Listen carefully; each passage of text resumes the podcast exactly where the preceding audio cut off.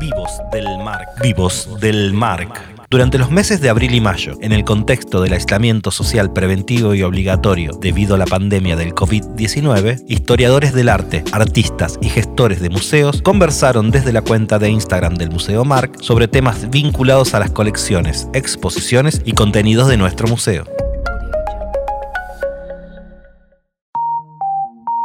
Moda e historia. En el segundo episodio de Los Vivos del Marc, María Isabel Baldassarre, historiadora del arte y directora nacional de museos, entrevista a Marcelo Marino, especialista en historia de la moda del siglo XIX, sobre la relación entre historia del arte, cultura visual y estudios sobre la moda. Hola, hola, hola. Bienvenidos, súper bienvenidos. Estamos esperando a, a mi entrevistadora, Marisa Baldassarre, ahí está, y la veo. Hoy soy el entrevistado, la entrevistadora es Marisa Baldassarre y ya va a aparecer en cualquier segundo, cualquier momento. Bueno, gracias por, por estar de nuevo con nosotros, grandes amigos, seguidores del museo, Mark. Todavía a mí me dice waiting for, esperando por Bank en 12 onzas. Ahí está, ahí estamos. Buenas noches, ¿cómo están? ¿Me ven bien? ¿Me escuchan? Bueno, para mí es un placer muy grande acá. Marcelo es eh, mendocino, eso es inconfundible cuando voy a hablar. Es especialista en indumentaria del periodo federal, es egresado de Historia del Arte por la Universidad Nacional de Cuyo, es, eh, fue docente, es docente, fue eh, becario de CONICET, es asesor del Museo Isaac Fernández Blanco, lo vemos de la Ciudad de Buenos Aires, eh, y es actualmente director de estudios de moda, la colección de moda de la editorial Ampersand.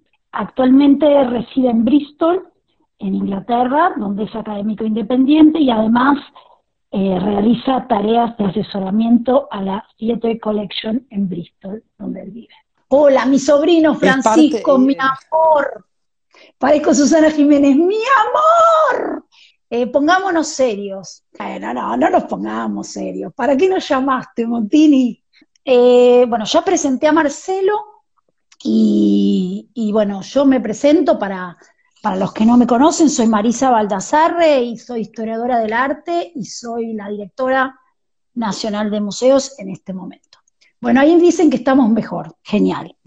Bueno, voy a empezar preguntándole a Marcelo una pregunta que, me la hago yo misma todo el tiempo, que cuáles son las principales diferencias que pensás que hay entre ser un historiador del arte y un historiador de la moda, si existen diferencias o no existen, y, cuál sería, una pregunta más grande eh, vinculada a esto, cuáles serían las diferencias entre los estudios de moda y los de la historia del arte, eh, si existen diferencias. Y bueno, yo mm. creo que con esta pregunta nos podemos quedar conversando 50 minutos. mira, yo siempre cuando, cuando me presento por ahí, este, muchas veces eh, me, han presentado como historiador de la moda, cuestiones así, y, y, no hay nada que me incomode más que eso, porque en algún momento digo, bueno, me van a preguntar en qué año se inventó el cierre relámpago, y no lo sé.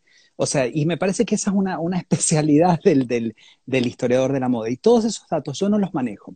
Este, o los manejo cuando los necesito, voy y los busco. Y siempre aclaro que yo soy un historiador del arte, o sea, mi, formación es la historia del arte.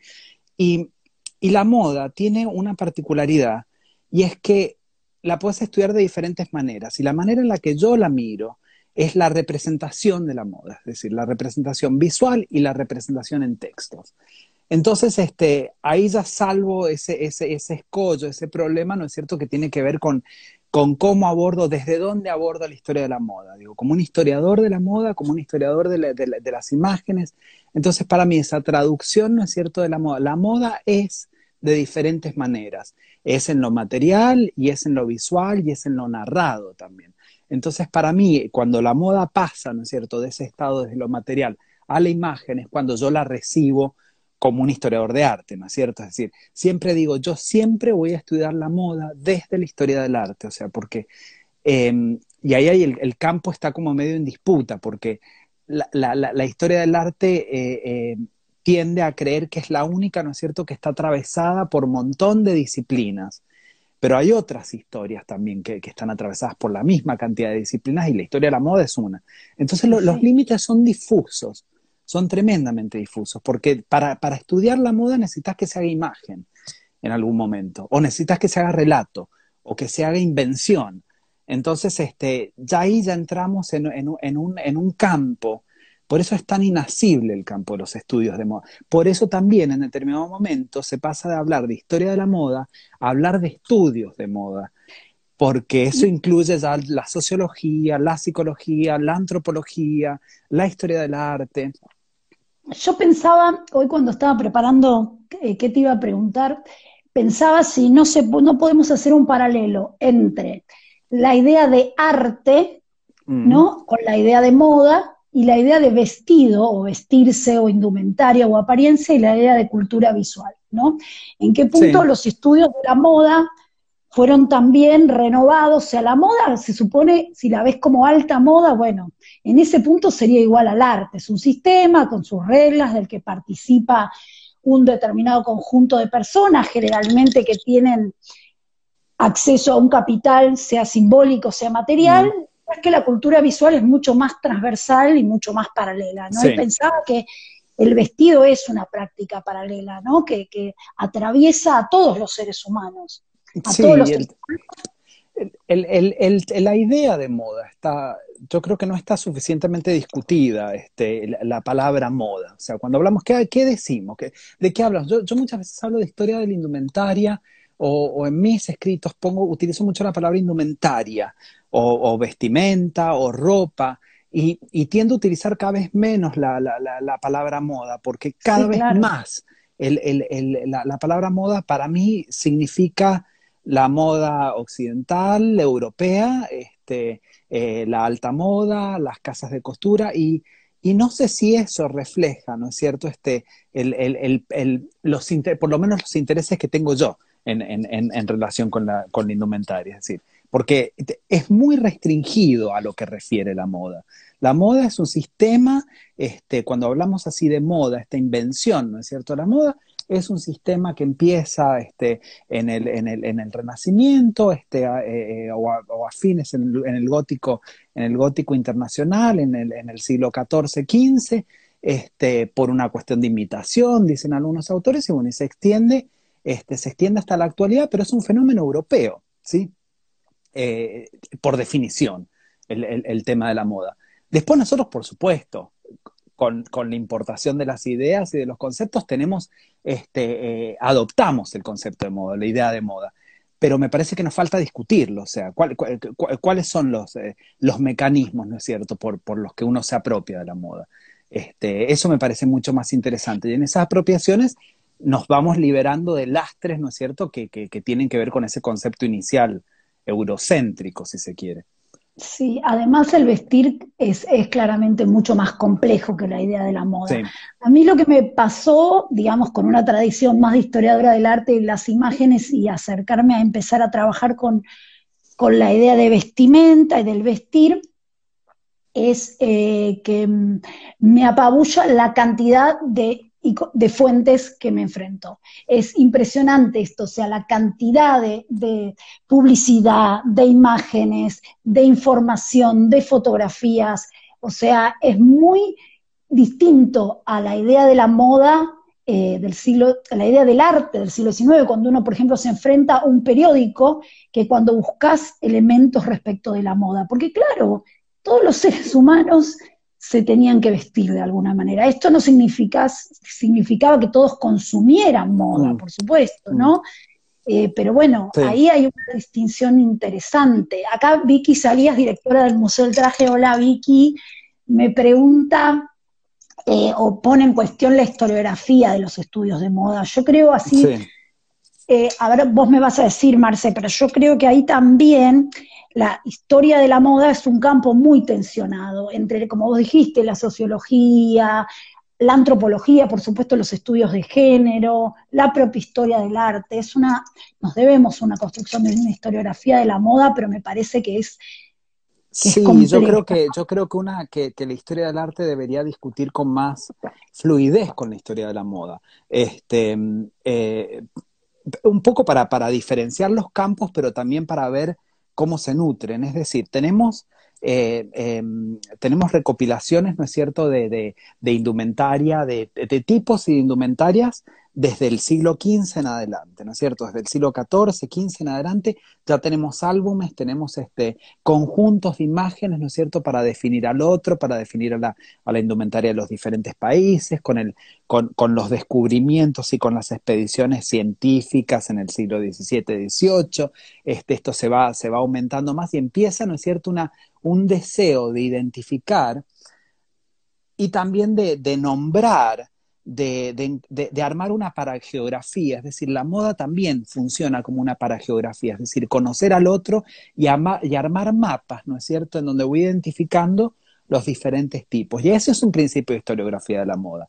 O sea, y es una historiografía de la moda por imágenes. Eh, eh, eh, por imágenes, por supuesto que hay descripciones que acompañan esas imágenes. Pero ya ahí ya hay un cúmulo de imágenes que son de interés de la historia de la moda, pero también son de, la historia del arte, pero también constituyen la historia de la moda. Es decir, hay, todo un cúmulo de, imágenes, de saberes, este, que van conformando una historiografía de la moda ya este, eh, densa. Y después, con el tiempo y, con el advenimiento de los museos, cuando empieza a aparecer la indumentaria en los museos como un objeto museable, hay que contarlo también al, objeto, al objeto indumentaria desde el museo. Y ahí aparece también otra construcción conceptual, ¿no es cierto? ¿Qué es ese, qué es ese objeto adentro del museo? ¿sí? Bueno, pero ahí tenés otro problema, que es que los museos de indumentaria o de moda, o los museos de historia que tienen colección de moda, de alguna manera siempre van a conservar o, tienden a conservar, digamos, moda de los sectores altos esa moda que trascendió por algún motivo, o sea...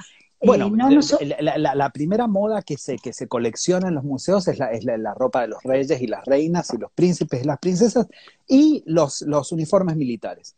O sea, esas son, y las armaduras que están ahí entre medio de algo. Sea, son, algo, son una carcasa, son, son, algo que cubre el cuerpo. Entonces ahí ya tenés, esos tres elementos son los primeros que ingresan al, museo. Y eso va, va, a durar así hasta el siglo XX, cuando en, en, París François Boucher escribe la, su, historia de la, de la moda y, la indumentaria en Occidente, y se empieza a preguntar tímidamente por la moda civil, ¿no es cierto? Se empieza verdaderamente a hacerse una pregunta este, este, más intensa sobre qué pasa con la moda de la, de la gente, del otro, ¿no es cierto? Este, y una de sus ayudantes, Yvonne Delandre, dice, yo me voy a, yo me voy a, a, ocupar de encontrar, por ejemplo, ropa interior. O sea, la ropa interior sería en ese, e, e ingresarla al museo. O sea, en, ese contexto, en ese diálogo de esas pasar de la prenda de los reyes a buscar la ropa interior, hay, una, hay un mundo de distancia, ¿no es cierto? Y ahí, es cuando, y ahí es cuando me parece que la historia de la moda se empieza a sentir poderosa en cierto sentido, ¿no es cierto? Y dice, bueno, cuando llega a la ropa interior es cuando, cuando, cuando adquiere ese poder y dice, bueno, puedo, puedo atravesar clases. Acá no. Este, eh, por ahí abajo dicen, es excepcional que un museo llegue a ropa de las clases menos pudientes. Mm, y esto es bastante, tiene una explicación, o sea, la gente de las clases bajas usaba la ropa hasta que se rompía, hasta que se gastaba, la heredaba, la, se pasaba de un dueño a otro, eh, se comerciaba. En Buenos Aires estaban los Montepíos, que eran los lugares donde, donde se vendía ropa usada, se empeñaba la ropa. Entonces, bueno, esa ropa se usó hasta que y, también, pero y también dentro de los estudios de moda, algo muy interesante ahora que Em, no me puedo acordar el, nombre del autor, pero él escribe una, historia de los ropavejeros, este, básicamente. Y, traza una historia desde el siglo XV hasta principios del XX de todos estos personajes en las ciudades europeas que se dedicaban al reciclaje de las ropas. Es decir, este, em, digo, puede que la prenda no exista, pero hay alguien que lo está historiando y hay alguien que está siguiendo cómo de un vestido real o lo que fuese, terminaban estos andrajos y estos harapos conformando el vestuario y el guardarropa de otra gente. Y eso es sumamente interesante, o sea, porque ahí ves, ¿no es cierto?, este cómo em, esto que, conversamos en, este, de, cómo, es el, tema. ¿Es limitación? ¿Es, este, ¿Es lo que va quedando? ¿Es, ¿Son los vestigios de la ropa de uno que la va utilizando el otro? Y sí, y eso también se puede historiar. Y eso es lo, interesante. De, ahí además, de ahí que esos objetos entren al museo, bueno, tenés que tener la suerte de que alguien llegue con algo iba a contar un, ejemplo de una muestra que hicimos este, con, eh, con Patricio López Méndez, con Gustavo Tudisco, este, em, con, bueno, con Patricia Lisa, la gente de Isaac Fernández Blanco, María Dora La Salandra, los quiero nombrar, Ivana Rigacci, este, em, eh, Edith Hidalgo, gente que ayudó muchísimo para, para, para, para, para, para conformar la colección que tienen de, de, de, de indumentaria en el, en, el, en la Casa Fernández Blanco, pero en el Museo Isaac Fernández Blanco hicimos una, muestra de vestidos de novia, ¿sí? Y de ajuares de novia. Y, de repente, o sea, llegó una donación en donde estaba lleno de, de, ajuares de novia, es decir, esto, esto que, la, que la novia bordaba, las camisas, las camisetas, este, toda la ropa interior, la ropa de cama, y muchos de esos ajuares estaban doblados tal cual la muchacha que los había bordado y que los había guardado para casarse después los había dejado. Y, entonces eh, eh, la, puerta que se abre cuando, cuando un objeto así te, te, ingresa al museo y cuando vos lo abrís y ves que los, que, los, este, que los alfileres son los alfileres que esa muchacha puso a principios del siglo XX o fines del XIX y que guardó esa ropa ahí y que nunca la usó y que entendés en ese momento que esa muchacha no se casó, porque, porque nunca se abrió eso, nunca más se abrió. Entonces ahí ves cómo este, un, un, un, un objeto que no estaba destinado al museo te abre una perspectiva completamente diferente de qué es conservar, qué es exhibir y qué es contar la historia de esa gente que llevó esa ropa, ¿no es cierto? O sea, este, y ahí es cuando entras también a utilizar otro tipo de metodologías de análisis. Decís, bueno, acá tengo que hablar de una historia de los afectos también muchas veces la ropa que se dona a los museos está intervenida, ¿no? Esto es interesante también. O sea, que esa ropa que se conservó en, una familia, ¿no?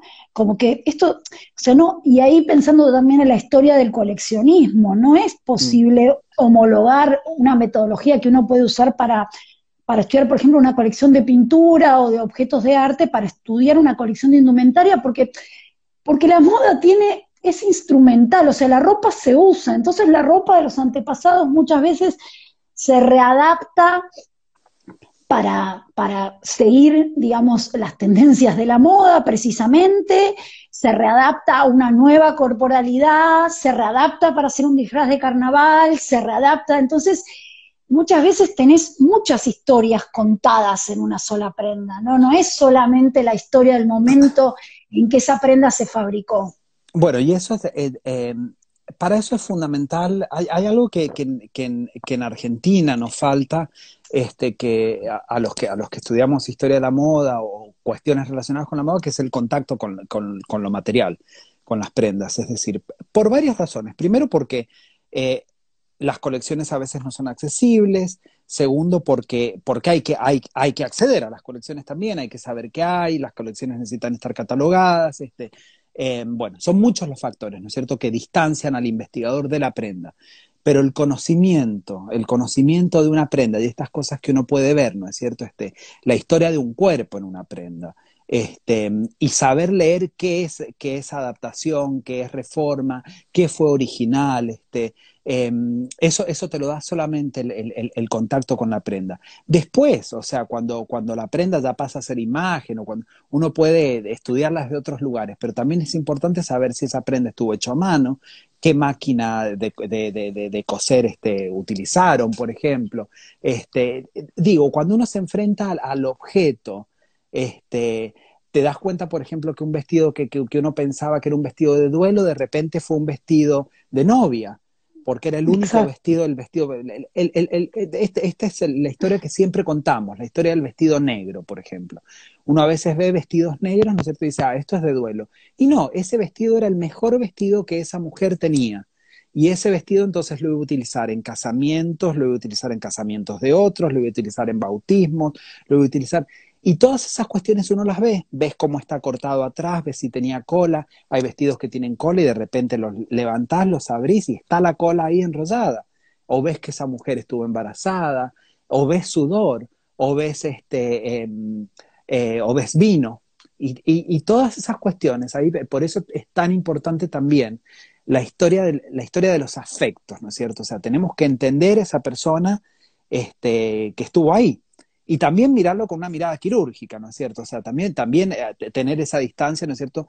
Es muy... Em, y esto no, no sé si pasa con las obras de arte con las pinturas, con las esculturas, con los... ¿Sabes con qué yo encuentro un paralelo? Por ejemplo, y hablando del Museo Marc, de nuestro querido Museo Marc, eh, que es el que nos tiene reunidos acá, pienso muchas veces con las piezas de arte colonial o mm. las piezas religiosas que se doblan, se enrollan, se readaptan, ¿no? Esas piezas que tienen un sentido devocional y que, y que, y que muchas veces eh, y una práctica que siguió hasta la colonia, porque en el proyecto Gil de Castro se, supo también que muchos de esos retratos se enrollaban y se llevaban en el cuerpo de los, de los militares, ¿no? Digo, eso me parece que hay un uso por ahí instrumental del arte religioso, ¿no? Ese, ese uso adaptativo de que se, de, de, un Cristo o una imagen para rezar, viste, readecuarla para que entre un oratorio de un,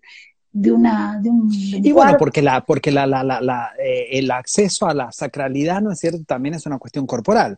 Este digo hay una cuestión física este una cuestión física y emocional. Y todo eso también está eh, eh, permanece no es cierto en la ropa. Hay algo interesante de la conducta este em, que, que, uno tiene que tener esto lo vi en, en, en París en el Museo de la Moda de París este que cuando primero cuando un, cuando una cuando una prenda de indumentaria ingresa a un museo, este, em, eh, primera regla es que esa prenda jamás va a tocar un cuerpo, nunca más.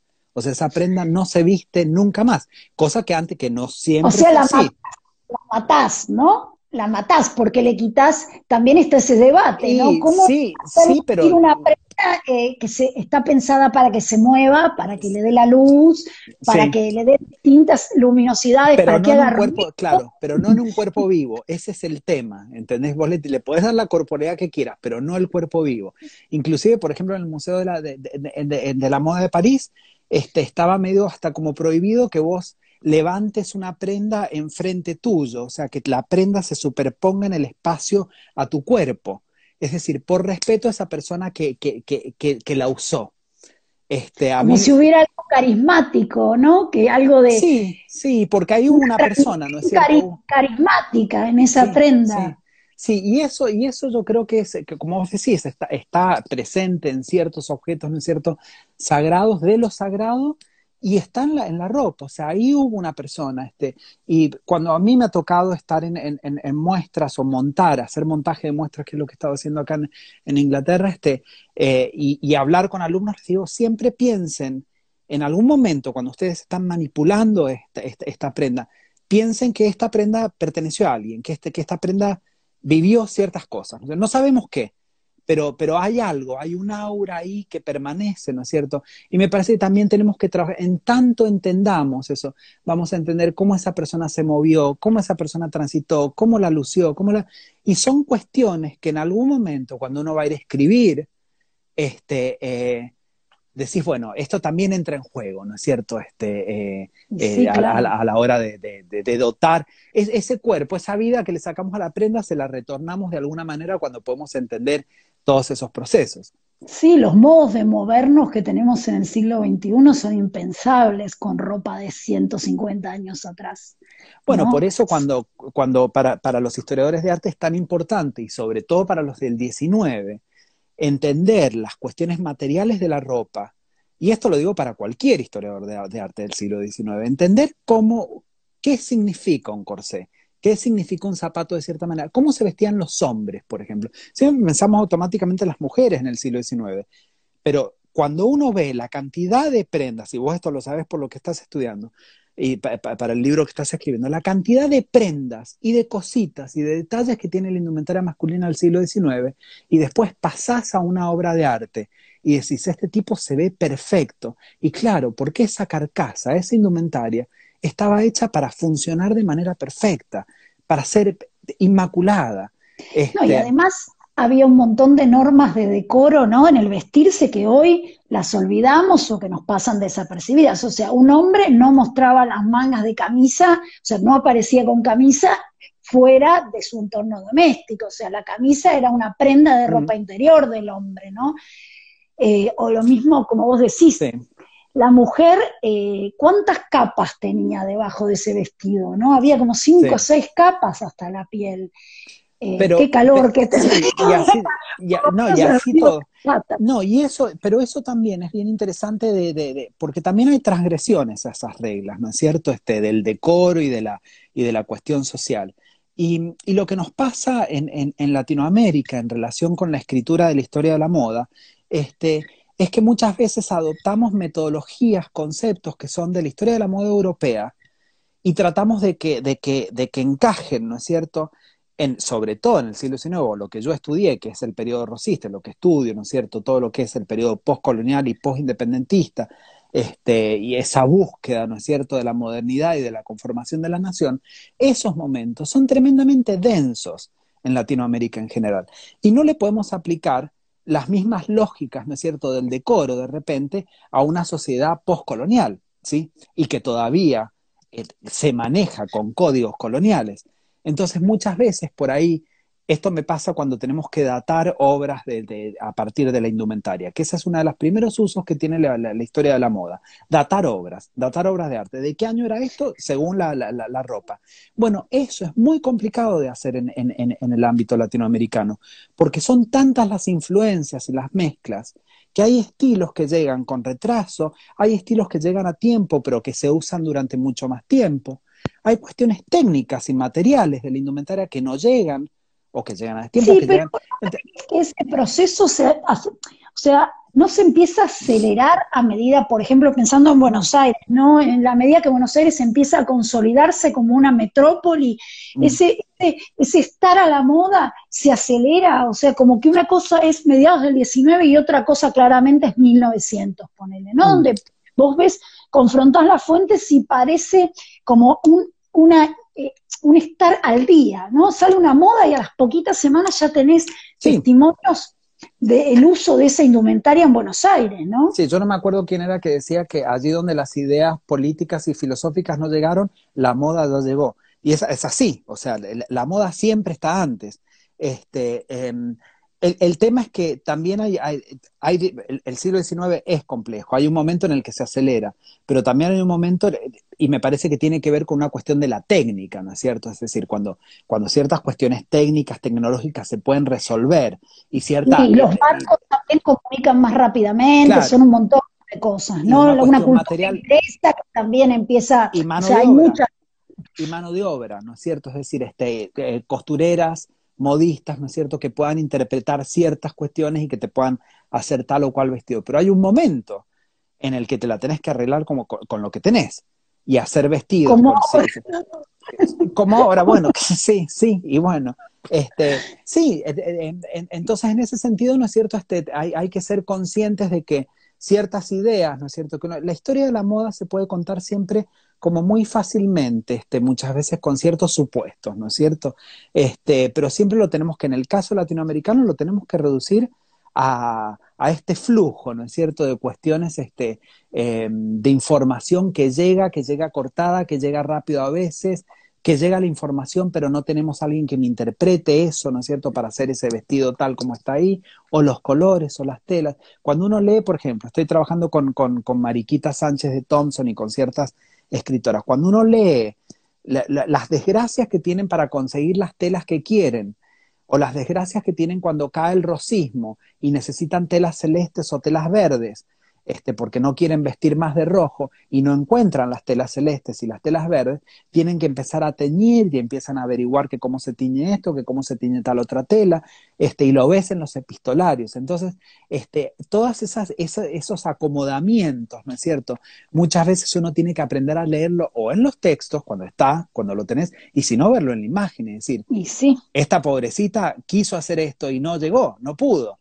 O este está usando un, un saco una, una chaqueta con un chaleco que no va. Este, y esas cosas este, y son, son las mejores, son las más divertidas, por supuesto. te quería preguntar, Marce, y vinculando esta charla con la que tuviste la semana pasada con Georgina Glusman, mm. em, sobre, bueno, sobre la moda y el género, ¿no? Hoy, bueno, hoy no podemos, no podemos estudiarlas separadas, o sea, no se nos ocurre.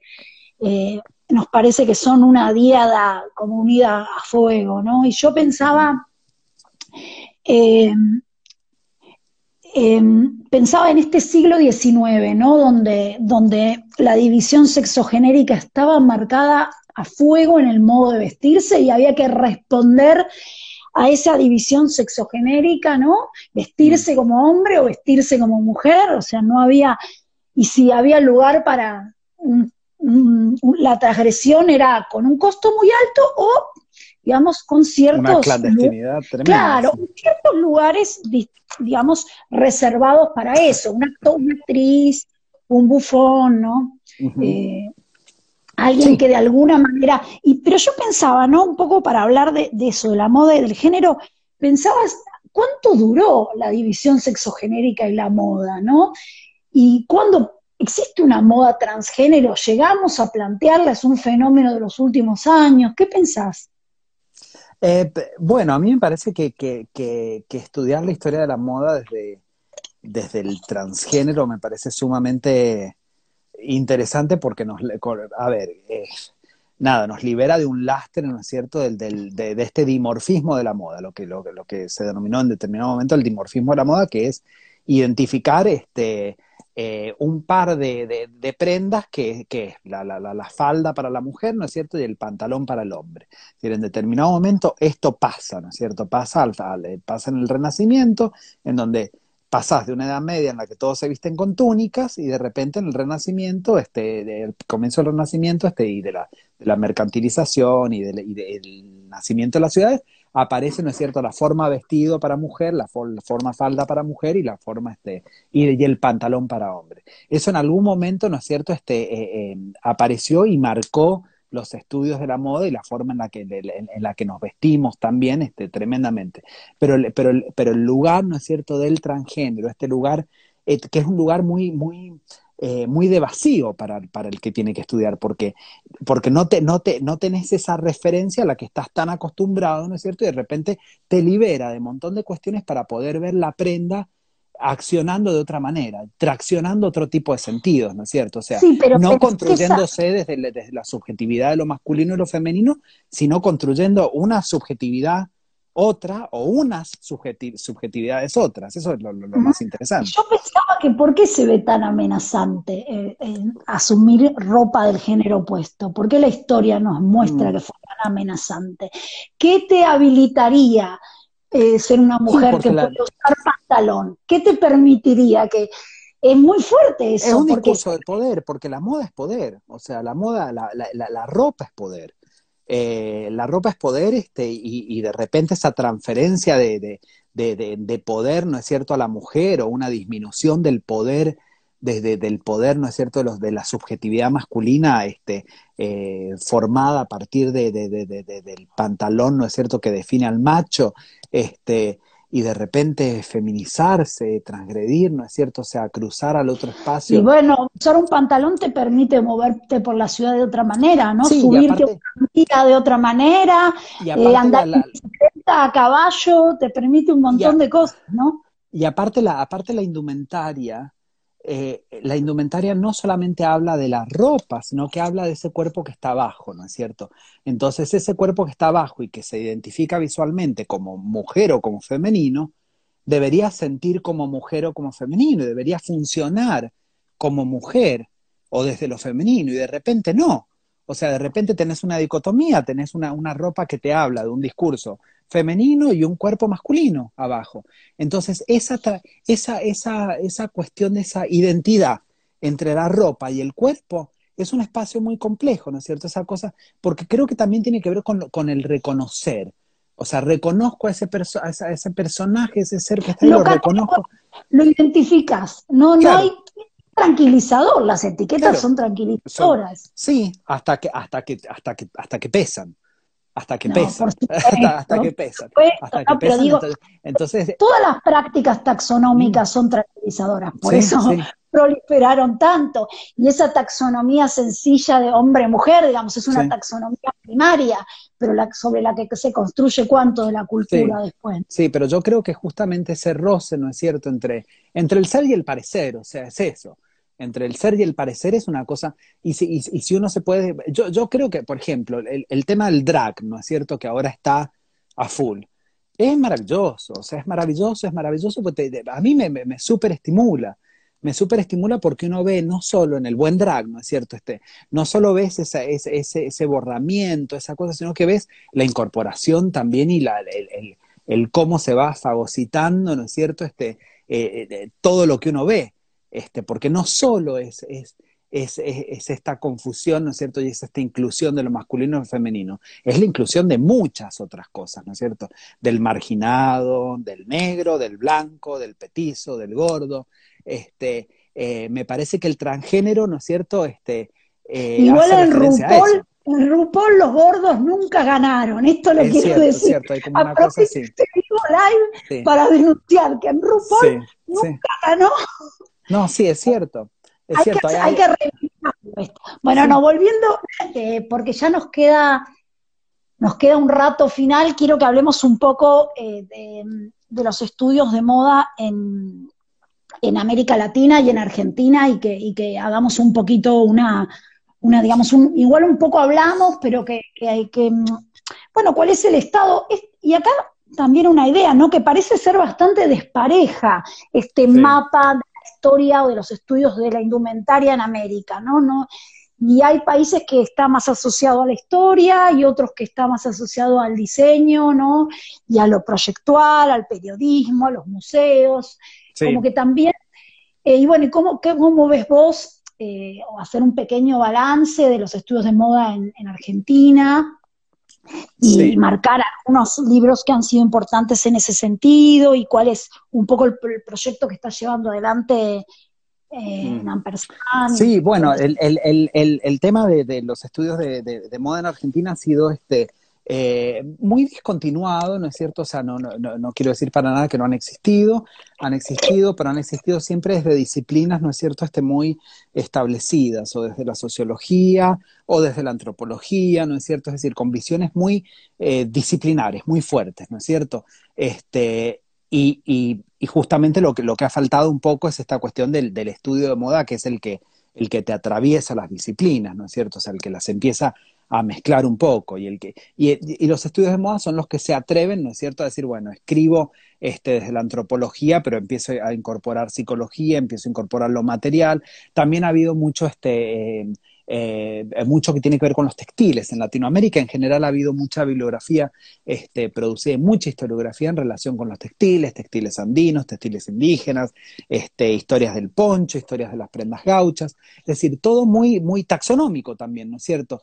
Este, y me parece que el salto que faltaba y que falta aún y que se está logrando es, gente que escribe desde diversas disciplinas, ¿no es cierto?, este, eh, animándose. El proyecto de, de, de, Ampersand, de la editorial Ampersand, para el que me invitaron, fue armar una, una, una, una, una colección de, textos, ¿no es cierto?, que la denominamos estudios de moda, en donde íbamos a incorporar diferentes visiones, ¿no es cierto?, diferentes textos que a mí me parecían, que me parecen este, señeros, ¿no es cierto?, para el estudio de la moda. Los tengo algunos acá. El primero fue Pasado de Moda, este, expresiones culturales y consumo en la Argentina, que es un, un, libro más o menos general, ¿no es cierto?, que tiene diferentes artículos sobre moda en Argentina, sí, en general era como el, título de presentación. Después editamos Fashion Theory de, de Valerie Steele, que para mí es la, es la primera que organiza en cierto sentido eh, ciertos conceptos y ciertas ideas de qué serían los estudios de moda y a qué se dedicarían. Sí, vas a decir algo. No, que que digo que explotan los corazones cuando decimos Valerie, nuestra, star del mundo de la moda, que cuando vino a Buenos Aires fue alucinante lo que pasó. Había como fans eh, de, de, Valerie Steele. Y Valerie Steele lo que pasa es que, que, que, que, justamente me parece que animó a mucha gente que estaba eh, desde, desde las sombras de la academia, ¿no es cierto? Este, o desde los márgenes de la academia, porque en ese sentido también la disciplina historia de la moda y estudios de moda es una disciplina marginal y lo sigue siendo desde la academia. Bueno, Valerie este, siempre contaba que ella estudió historia en Yale y que cuando le dijo a su que iba a hacer una tesis sobre historia de la moda, le dijo, pero usted va a estudiar eso, le dijo. Claro, lo que, claro, es que justamente ella lo que decía, eh, quiero hacer una, una tesis sobre fashion history. Eh, y, y, el, y, el, y, el, y, el, profesor entendía que ella decía la historia del fascismo, y no la historia del fashion.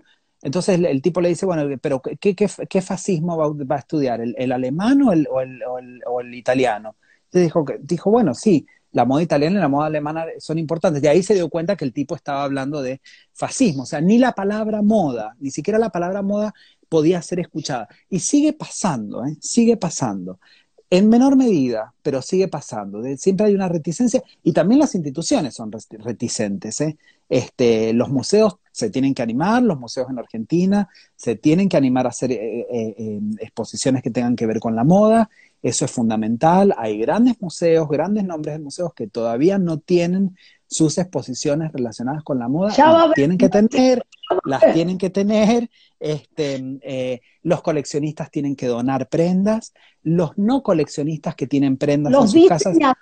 Tienen que los diseñadores tienen que donar prendas también. Este, el Museo de Arte Moderno hizo unas muestras de Sergio Delof este, eh, y de Delia Cancela también. Pero bueno, son varias cosas, ¿no es cierto?, las que contribuyen. No solo es esta colección, ¿no es cierto?, que es fantástica y que la adoro, que vos vas a Para que hay otro título, eh, el de Kate Nelson Best, ¿no? Eh, Kate, Nelson Best, que es sobre periodismo de moda. Fundamental conocer la historia del periodismo de moda este, desde sus inicios hasta la actualidad, que es el periodismo de moda eh, europeo este, y norteamericano, este, pensamos que en algún momento existirá algún libro similar para Latinoamérica, pero es fundamental porque nos da ese marco de cómo se comunicó la moda, ¿no es cierto? cómo se contó, cómo se narró, cómo circuló la moda, y eso es sumamente interesante este, para, al momento de, estudiarlo. Y, ah, creía que, que había entrado el perro. Este, y, la, y, bueno, y, el otro que, que, sigue ahora se llama La forma de la moda, que ya lo vamos a tener, y después viene, vendrá uno de historia del cine argentino y moda, que se lo va a escribir Victoria Lescano, lo esperamos muchísimo ese, ese libro porque va a ser muy entretenido, este, y después viene el tuyo, este, que resumirlo en dos palabras. Bien vestidos. Es una historia visual de la moda en la ciudad de Buenos Aires entre 1870 y 1915. Eh, y es un libro que sí que trata sobre el vestir en realidad, el vestir y el consumo, la producción también, que es por ahí la parte más difícil de estudiar, ¿no? Como la moda era hecha. Bueno, y justamente me parece que el, que el, que el ánimo, ¿no es cierto?, de la colección es esto, que, empezar con esto y, y seguir con, con, con, académicos como vos, que ahora va a escribir un libro para esta colección, ¿no es cierto? Es decir, no, ya está casi listo. ¿Cómo? Ya está casi listo. Ya está casi listo. Pero bueno, e, e, ese es el tema, ¿no es cierto? Extender y, y, y, ver, ¿no es cierto?, cómo el, el, campo de los estudios de moda se va conformando de esta manera. Este, es decir, extendiendo un poco y, ver quiénes se van animando este, cómo lo vamos armando. Laura Zambrini, Daniela Lucena, la, editorial de la Universidad de La Plata está editando cosas fantásticas este, em, de historia de la moda y el campo se va generando. Este, la discusión, para mí lo mejor que puede existir es que muchos escriban y que se edite más porque va a haber más discusión y vamos a, saber y vamos a ir viendo qué huecos hay que llenar, ¿no es cierto? pero también las instituciones, los que coleccionan, la gente colecciona, done a los museos, no donen, no, no, no esperen a que venga la, sobrina la que, y se lo lleve y lo tire, donen a los museos este, que, que, que, van a ser cuidados, van a ser exhibidos y sobre todo van a ser estudiados y nos van a decir, nos van a contar cosas. O sea, la ropa cuenta cosas. Este, y, y, en Argentina necesitamos eso, o sea, repositorios, ¿no es cierto?, este, renovados, este, Básicamente eso. Bueno, bueno, creo que, ya hablamos, no sé qué querés agregar, Marce, antes que pase los avisos parroquiales. Para eh, No, pasar, pasarlos porque no quiero que se, se, corte. Este, bueno, nada, primero agradecer al Marc. El Marc este, ha sido también eh, eh, fuente inagotable de, de satisfacciones en relación con la colección, ir a estudiar las colecciones rosistas, vayan a la, a la, sala rosista, que ahí van a ver varios elementos este, y traten de entender cómo esos elementos se usaban, cómo la gente circulaba con esa ropa, con esa ropa que los definía, que conformaba sus objetividades, su pensamiento político. Bueno, vayan y visiten el museo y vean los peinetones, este, eh, las cintas punzó, este, y bueno, y exijan moda, exijan moda por todas partes, exijan ver moda. Sí, tenemos que, nos, nos debemos ver moda, ¿no? Eh, porque además está, es como vos decís, es esta cuestión de identificación física que tiene la indumentaria, ¿no? Y, atrae de un lugar muy emocional, ¿no? Eh, precisamente por eso que decías, ¿no? En ese lugar hubo un cuerpo. Bueno, em, antes que nada quiero agradecer entonces esta posibilidad al director del Museo Marca, Pablo Montini. Eh, quiero agradecer también a Paulina Shaley, por la posibilidad también de hacer posible técnicamente eh, esta comunicación.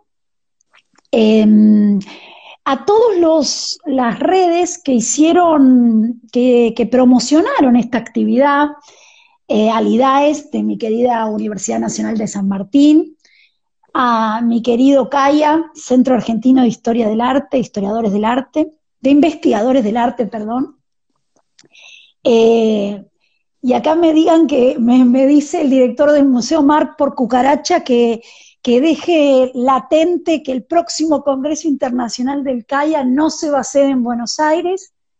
Parece que, es probable que se mude a una ciudad cercana, en el litoral, que, empieza con R. Eh, también a, las redes de Museos y Patrimonio Nación, que son las redes de los museos nacionales que las estamos activando esta semana. Invito a todos también a seguirlas. Se llaman Museo y Patrimonio Nación. Al Museo Nacional de la Historia del Traje y a su directora, que también estuvo muy activa eh, promocionando esta, este vivo por Instagram.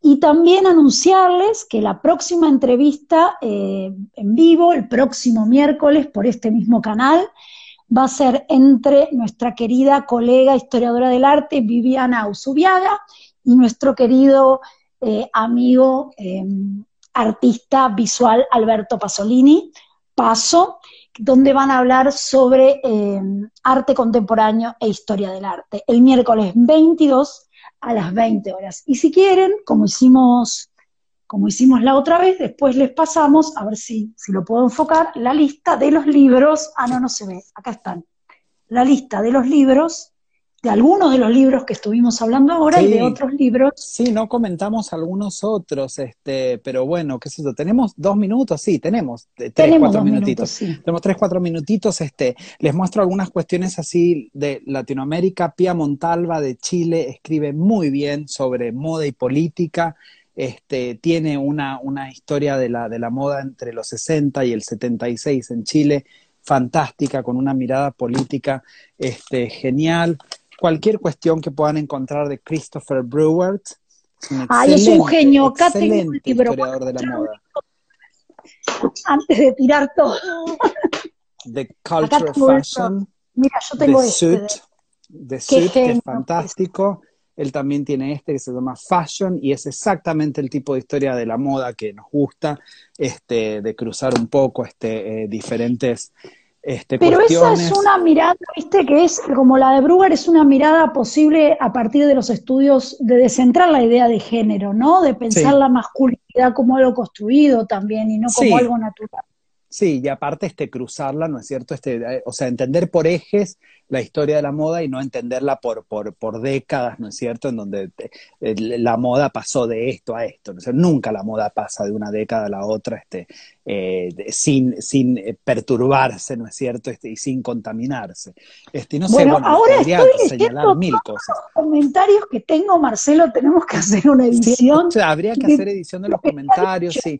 Se habló desde Top Man hasta los barbijos, tengo los pantalones puestos, usar bolsillos, estar disfrazado de mujer un trans, los bolsillos, tema clave, la falda, facilita la violación, dice Gustavo Tudisco, buena denuncia, No, no, RuPaul gordo, no, no, vamos de RuPaul a los barbijos. Sí, como es muy fragmentaria, sí, la, la, la, la, la cantidad del campo semántico, el campo semántico, sí. Nos pide más RuPaul. Bueno, querido. Bueno, ha sido un placer este, hablar un poco de moda. Falta, o sea, hay muchísimas cosas que se pueden este, seguir contando. Contáctenme, contáctenos, este, los que estén interesados en saber algo más. Y bueno, este, a sus órdenes siempre. Sí, por supuesto, a sus órdenes. Gracias a todos. ¿eh? Les bueno, esperamos el próximo miércoles.